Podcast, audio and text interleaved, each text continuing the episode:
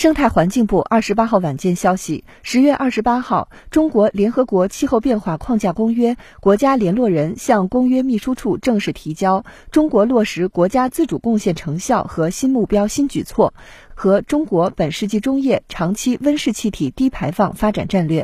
这是中国履行巴黎协定的具体举措，体现了中国推动绿色低碳发展、积极应对全球气候变化的决心和努力。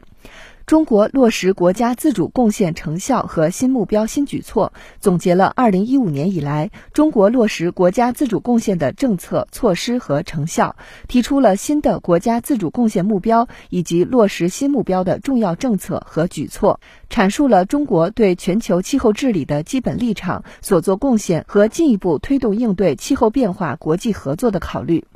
中国本世纪中叶长期温室气体低排放发展战略在总结中国控制温室气体排放重要进展的基础上，提出中国二十一世纪中叶长期温室气体低排放发展的基本方针和战略愿景、战略重点及政策导向，并阐述了中国推动全球气候治理的理念与主张。